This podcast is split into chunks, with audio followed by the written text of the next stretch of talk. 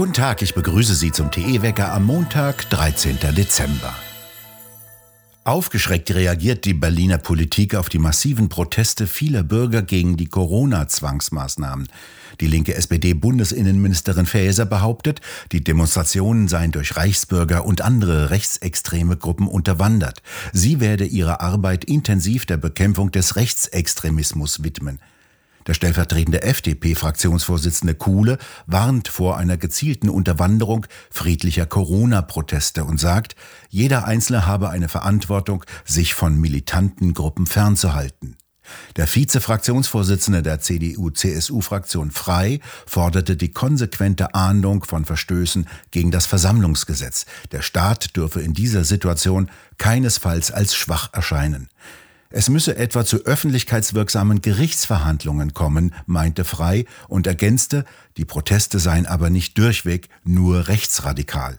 Der innenpolitische Sprecher der AfD-Fraktion Curio hebt den überwiegend friedlichen Verlauf der Proteste hervor und macht für die wachsende Spaltung der Gesellschaft die Regierung verantwortlich.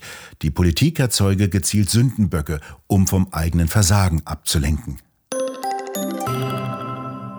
Auch am vergangenen Wochenende demonstrierten wieder in zahlreichen deutschen Städten Bürger gegen die Corona-Maßnahmen. In Hamburg protestierten nach Polizeiangaben bis zu 10.000 Menschen. Es wurde unter anderem skandiert, mein Körper, meine Entscheidung.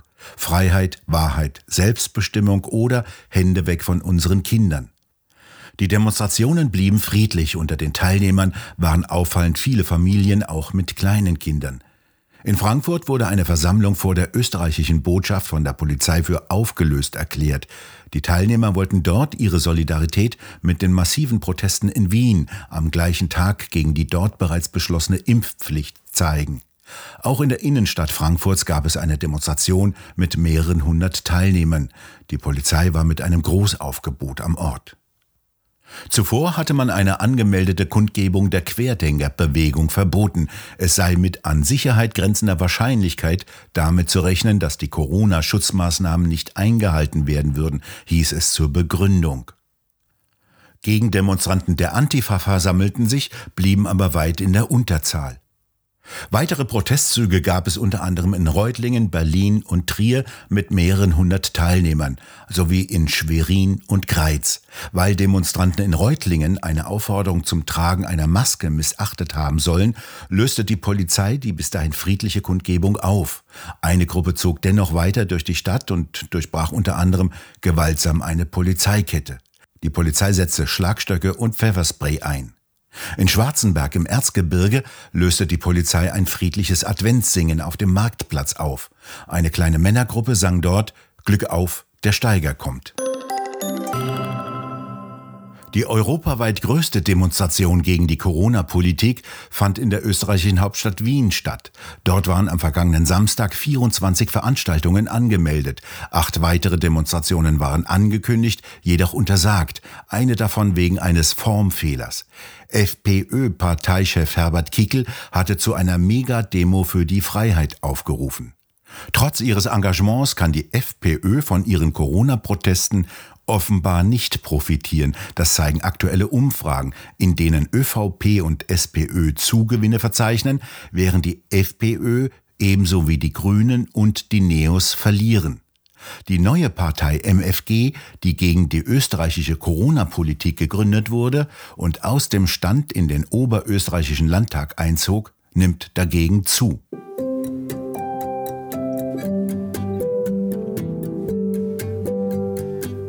In Österreich hat die konservativ-grüne Regierung einen Gesetzentwurf zu einer geplanten Impfpflicht vorgelegt.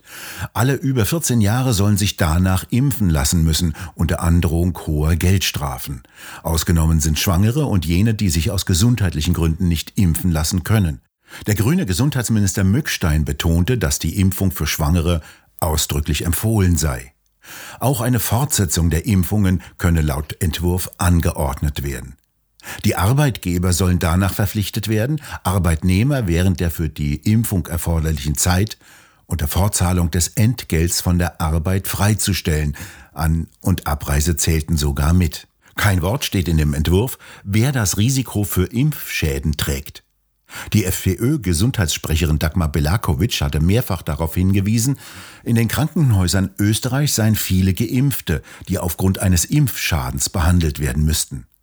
Die FPÖ-Politikerin, die auch Medizinerin ist, sorgte mit dieser Aussage auch auf einer Corona-Demonstration in Wien für viel Aufsehen und auch für Empörung bei den anderen Parteien. In Italien sollen ungeimpfte Ärzte wieder an ihre Arbeitsplätze zurückkehren. Dort gilt für im Sanitätsbereich Beschäftigte eine Impfpflicht. Ergebnis, es fehlen Tausende von Ärzten und Pflegern, die sich nicht impfen lassen wollten und suspendiert wurden. Allein im Krankenhaus von Padua wurden 200 nicht geimpfte Fachkräfte verabschiedet. Der Chef der Vereinigung der Krankenhausleiter schlägt nun Tests vor, um den massiven Personalmangel etwas abzumildern. Das nicht geimpfte Personal könnte doch alle 24 Stunden einen Test machen.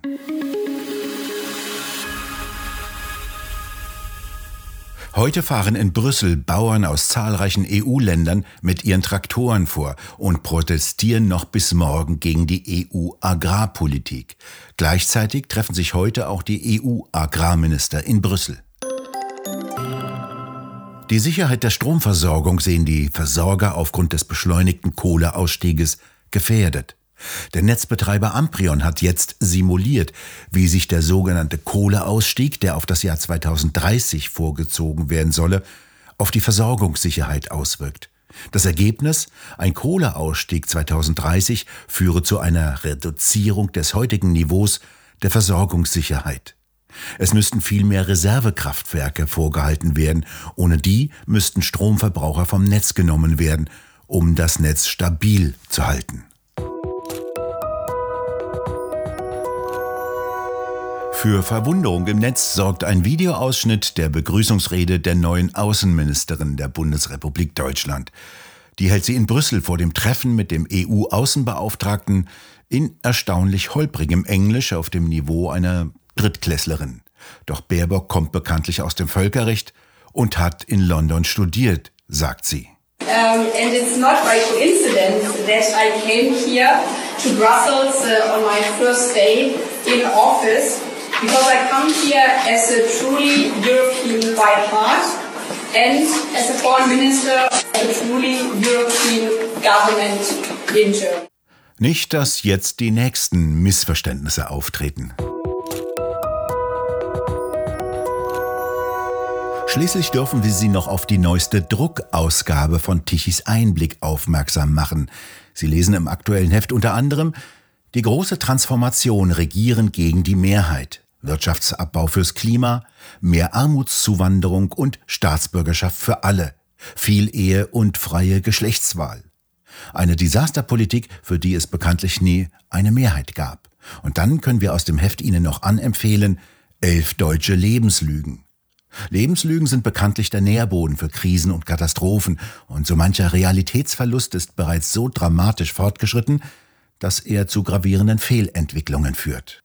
Benzin in der Nähe des Feuers, massive Preissteigerungen für Energie und Lebensmittel beflügeln die Inflation.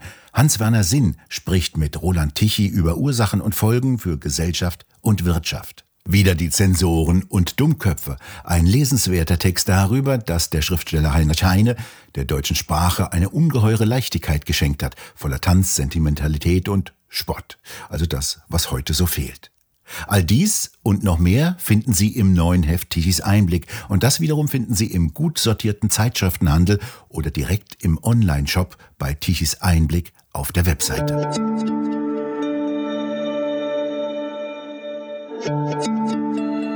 Von Westen her kommt eine Warmfront heran und bringt mildere Luftmassen herein. Und das bedeutet, es wird trübe mit gelegentlich leichtem Regen oder Nieselregen und die Temperaturen können schon einmal bis zu 10 Grad im Nordwesten erreichen.